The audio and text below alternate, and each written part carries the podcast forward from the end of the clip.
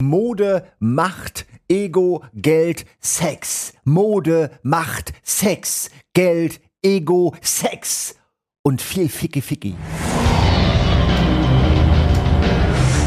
Hallo, liebe Badabinch-Freunde, zu diesem Badabinch Kompakt mit mir, eurem Seriengucker Simon. Heute habe ich was für euch, das ähm, habe ich mir jetzt gerade erst vor kurzem angeguckt, weil es gerade auch erst vor kurzem rausgekommen ist. Gemeint ist die dritte Staffel von Master of None.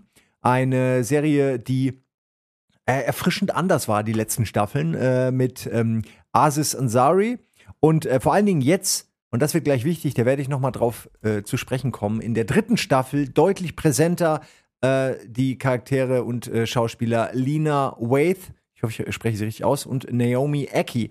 Äh, zwei sehr äh, interessante weibliche Figuren, die, und das ist jetzt dann auch gleich die Zusammenfassung ohne Spoiler der dritten Staffel, die einen absurden Großteil dieser dritten Staffel ausmachen. Die beiden Schauspielerinnen spielen in diesem Fall natürlich ihre Figuren, die eine lesbische Beziehung haben. Und äh, wenn ich es richtig äh, zusammenfasse, entschieden haben, sich entschieden haben, im, äh, ja, quasi aufs Land zu ziehen, äh, aus der Stadt raus, aufs Land, da dann ein Haus kaufen und dann so ein bisschen die, ich sag mal, die Ehe spielen, was ja Quatsch ist, weil sie sind ja verheiratet. Aber es wirkt, als wären beide halt nicht so hundertprozentig sicher mit dieser Rolle, als wären sie sich noch nicht sicher, ob diese Beziehung überhaupt funktioniert, ob dieses Ehespielen, sag ich mal, funktioniert. Ähm, und es ist an sich eine sehr interessante Geschichte. Mein Problem damit ist, dass das völlig unerwartet kommt, am Anfang der Staffel schon denkt man, okay, jetzt, das sind die Freunde von äh, Asis, die werden jetzt so ein bisschen vorgestellt wieder, die werden, deren Geschichte wird weitergeführt. Irgendwann kommt dann auch Asis wieder dazu. Und diese Momente sind so selten, dass der Hauptcharakter, der eigentlich Hauptcharakter der Serie, vorbeikommt sozusagen beim Leben der Nebencharaktere. Ähm, dass man eigentlich sagen kann, das ist nicht mehr seine Serie. Jetzt äh, war ich mir persönlich nicht ganz sicher, weil es zu Aziz Ansari gab so ein bisschen Diskussionen. Ich habe hier und da wieder gehört, der wäre an der Grenze zur Cancelung. Dann habe ich aber mir die Sachen angeguckt und dann dachte ich, okay, das ist irgendwie jetzt aber auch gar nicht so, also was ich da gelesen habe, war einfach nur ein schlechtes Date. Jedenfalls habe ich gedacht in diesem Moment, okay, das war's wohl. Der ist jetzt wohl nur noch, äh, weil es ja auch seine Serie ist, als Regisseur und ab und zu mal als Stichwortgeber im Bild. Aber im Grunde war, war und ist die dritte Staffel überhaupt nicht seine Serie.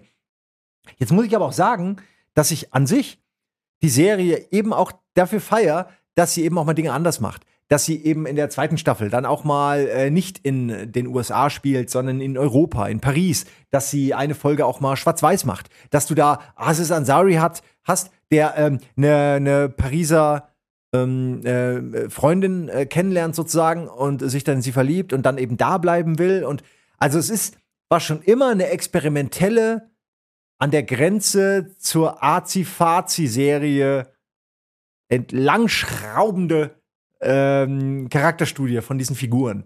Insofern ist es völlig in Ordnung für mich, wenn die Charaktere weiterentwickelt werden. Womit ich, wie gesagt, ein Problem habe, war, dass das so gar nicht so richtig angekündigt wird. Klar, man, ne, man will ja auch, soll ja überraschend sein, aber ich hatte nach der zweiten Staffel irgendwie erwartet, dass es jetzt so ein bisschen mit der Geschichte, die da in der zweiten Staffel etabliert wurde, weitergeht. Äh, stattdessen bezieht sich jetzt alles, wie gesagt, auf diese beiden primären Nebenfiguren, die früher unwichtiger waren als die Hauptfigur, jetzt aber zur Hauptfigur avanciert sind. Und die dann, wie gesagt, ihre Ehe ähm, ist Kernthema dieser Staffel. Wobei man jetzt sagen muss, ich bin mir noch nicht mal sicher, es sind fünf Folgen.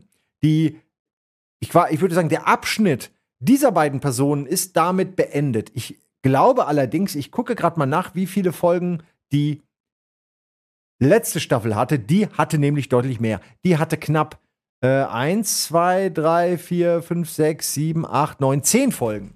Äh, und da sieht man auf jeden Fall schon, dass wahrscheinlich noch ein bisschen was kommen wird. Ich gehe fest davon aus, dass jetzt in der zweiten Hälfte der Staffel es eben mehr um Aziz Ansari's Figur geht und äh, um auch wieder diese, ja, diese Stand-up-Beobachtungen.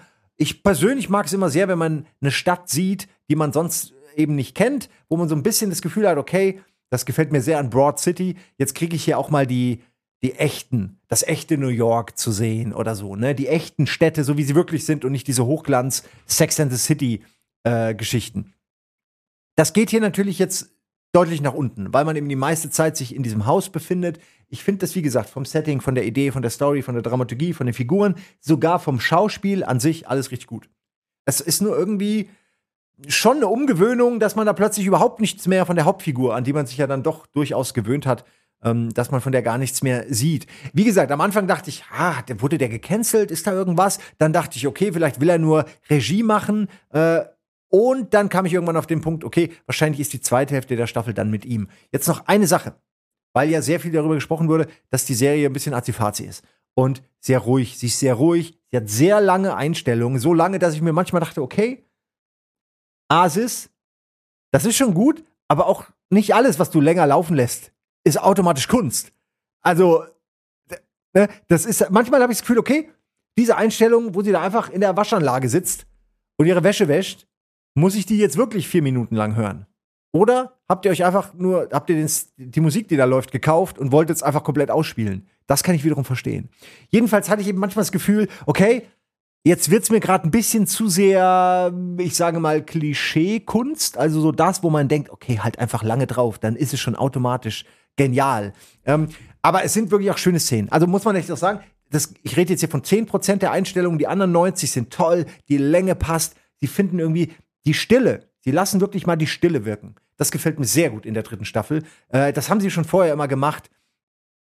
Und wie gesagt, da war eben auch schon so immer dieser, ne, die erste Staffel war noch klassischer, die zweite war schon experimentell, die dritte ist jetzt irgendwie halt etwas, was man gar nicht erwartet hat, es sei denn, man hat sich damit befasst. Ähm, insofern wünsche ich euch viel Spaß damit. Ich habe das Gefühl, wenn ich mir jetzt hier die, äh, quasi die, äh, ja, auf IMDb die äh, Rankings angucke, dann hat die zweite Staffel überall 9, irgendwas. Und die dritte ist jetzt aber bei 6, irgendwas. Bisher kann ich das so unterschreiben, auch wenn ich sagen muss, so derbe sackt es nicht ab. Aber ich finde, man sieht daran eine gewisse Enttäuschung, dass eben viele Leute, die sich wahrscheinlich gefreut haben, äh, die Serie jetzt weiter zu gucken, irgendwie erstmal es schwer haben, da wieder reinzukommen, wenn man da jetzt eine völlig andere Geschichte sieht. Das sind aber die wichtigen Figuren in der Reihe. Also es ist jetzt auch nicht so, als ob das irgendwelche banalen Nebenfiguren sind. Die sind schon wichtig, deren Geschehnisse sind wichtig, was in deren Leben passiert, ist wichtig für das, was vielleicht später passiert. Aber es ist schon sehr viel. Es reißt einen sehr raus aus der generellen Story. Merkt man wahrscheinlich gerade dann, wenn man äh, es am Stück guckt, wenn man es binscht, wird man es auf jeden Fall feststellen, dass da ein Ungleichgewicht herrscht. Äh, aber ich, es fällt mir schwer, mich darüber jetzt irgendwie zu echauffieren, weil ich finde es, wie gesagt, eigentlich ganz okay. Es ist halt nur verwirrend und es reißt einen raus und es ist deswegen nicht unbedingt für jeden. Guckt es euch auf jeden Fall vorher an, aber ich glaube eben, ich glaube daran, ich glaube, das wird noch richtig gut, die nächsten Folgen und ich freue mich vor allen Dingen, weil ich lange drauf gewartet habe. Ich warte da seit, wie lange ist es her? 2015 kam die erste Staffel raus. Es gibt drei Staffeln und wir haben 2021. Das heißt, seit sechs Jahren äh, machen die da alle zwei Jahre mal eine Staffel. Ich bin froh, ich höre jetzt auch auf. Ich kann verstehen, wenn es nicht jedem gefällt. Ich finde es auch nicht so wahnsinnig gut. Ich finde es angenehm, man kann es gucken. Es hat schöne Einstellungen, wie gesagt, schöne Charaktere, schönes Schauspiel, auch eine schöne Dramaturgie, so diese Story-Arc. Am Anfang dachte ich, ach, das sind ja jetzt zwei Frauen, eine äh, ne, ne, ne lesbische Beziehung. Ah, wie, wie, soll ich, weißt du auch noch so Black Culture als Thema, wie soll ich mich da so quasi, äh, wie soll ich mich da wiederfinden? Aber dann finden diese die Charakterentwicklungen finden einen, einen wunderschönen, die finden ein schönes Ende, die haben eine schöne Entwicklung. Und ich habe mich immer mehr reingefühlt, auch vor allem in die Figur hier von Naomi Aki, die ist relativ neu.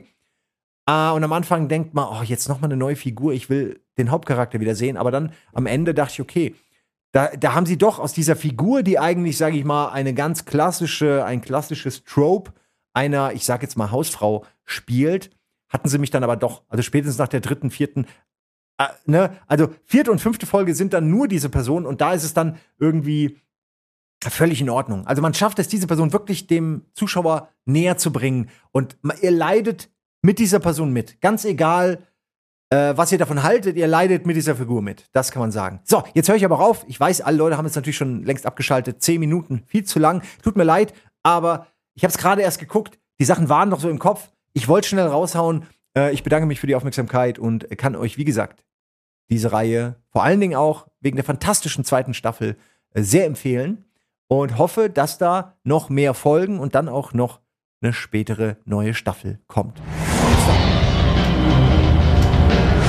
Und jetzt nochmal zum Ende von Butterbinge Kompakt. Naja, ich weiß ja gar nicht, wo ihr es reinpackt, aber äh, pack, tu mal einfach mal so, als wäre das jetzt das Ende meiner Butterbinge Kompakt Sammlung. Äh, Habe ich noch etwas für die Fashion Freaks unter euch. Und zwar geht es um Halston.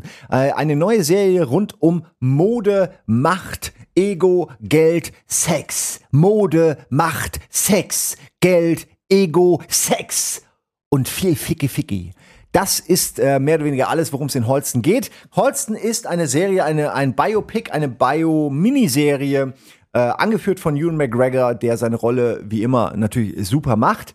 Äh, ja, über einen Modedesigner in einer Zeit, als diese einzelnen Namen, die später dann ganze Modehäuser begründet haben, sie äh, Alexander McQueen oder so, dass eben einzelne ähm, Designer noch so eine Macht hatten, dass sie aus ihrem Namen, aus ihrem, aus dem, was sie, aus ihrer Popularität, aus dem Skill, den sie sich bis, bis dahin erarbeitet hatten, dass sie sich quasi ein Imperium aufbauen konnten. Dazu brauchten sie Hilfe. Das hat auch nicht jeder immer hingekriegt.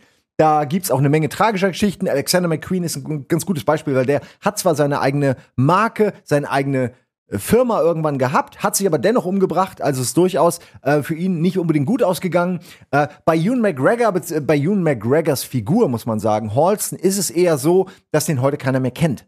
Warum das so ist und wie es dazu gekommen ist und generell ein ganz gutes, ein, eine ganz gute Zeitbubble, eine gute Zeitkapsel aus dieser Zeit, in der eben äh, Fashion noch wirklich alles war und diese Leute Halbgötter waren. Halbgötter mit der Schere in der Hand sozusagen, mit Nadel und Faden. Ähm, ja, diese Zeit könnt ihr euch zurückwerfen lassen, als eben noch nicht alles über Insta von Influencern vermarktet wurde und irgendwie ähm, das alles so komplex wurde auch, ne, so komplex, dass man das gar nicht mehr richtig auseinanderhalten kann. Was ist jetzt gerade Fashion? Was ist Mode? Was ist in? Was ist out? Ach, wen kümmert das heute noch? Äh, ist also ein schöner Rückblick in eine Zeit, in der viele Weichen gelegt und Grundlagen gesetzt wurden, die wir heute als selbstverständlich annehmen. Äh, Holsten selbst als Figur kann ich natürlich jetzt nicht viel dazu sagen. Ich kenne ähm, durch meine Freundin, die ist Modedesignerin, hat mit mir diese Serie geguckt und hat selbst bei vielen großen Modehäusern, wie zum Beispiel Alexander McQueen, gearbeitet, auch für Gucci gearbeitet und alles. Also sie kennt diese ganzen Häuser dann von innen und außen seit langem.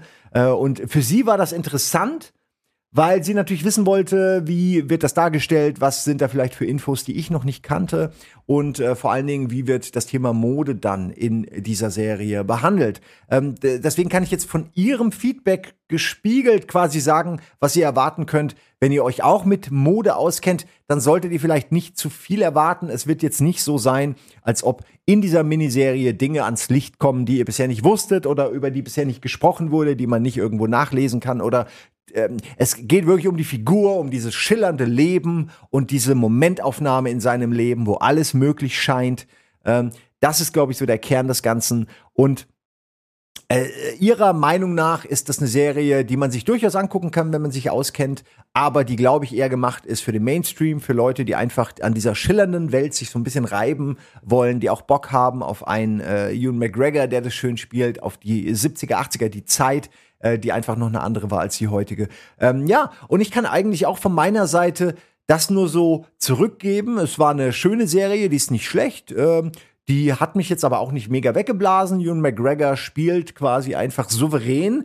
Äh, jetzt muss man dazu sagen, dass ähm, Halston sehr schon als so affektierter Homosexueller dargestellt wird. Also nur ne, so mit dieser eingeknickten Hand und so. Äh, und dann, das ist ein bisschen lustig, weil man überlegt, okay, was war zuerst, ne? Also diese, diese affektierten Manörismen oder das Klischee darüber. Und dann, das kann man natürlich aus heutiger Sicht so gar nicht mehr wirklich sagen. Ich, ich habe mich im, im, ersten Moment habe ich gedacht, ja, warum spielt er das denn heute noch so, so klassisch, sage ich jetzt mal, oder so. Man, man könnte sich fast für andere stellvertretend beleidigt fühlen. Aber andererseits denke ich nee, ja, es, was weiß ich denn, wie Holsten war, wie der sich gegeben habe, die Gestik, die Mimik. Und dann dachte ich mir, naja, es waren die 70er. Also ich denke schon, dass das, dass das, äh, dass sich da äh, Ewan McGregor nicht zu viel Freiheiten rausgenommen hat oder mit Klischees arbeitet, sondern dass er das einfach studiert hat. Und insofern ist das vielleicht sogar auch aus dieser äh, Perspektive noch mal ganz interessant.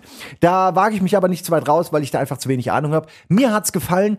Es ist aber auch jetzt nicht mein Kernthema. Wie gesagt, wenn man sich mit Fashion auskennt, erfährt man nicht viel Neues, ist aber gut unterhalten. Wenn man sich mit Fashion nicht auskennt, erfährt man durchaus was Neues und ist gut unterhalten. In diesem Sinne hoffe ich, dass euch diese fünf Minuten jetzt auch gut unterhalten haben und sage Tschüss. Das war's mit Badabinch Kompakt.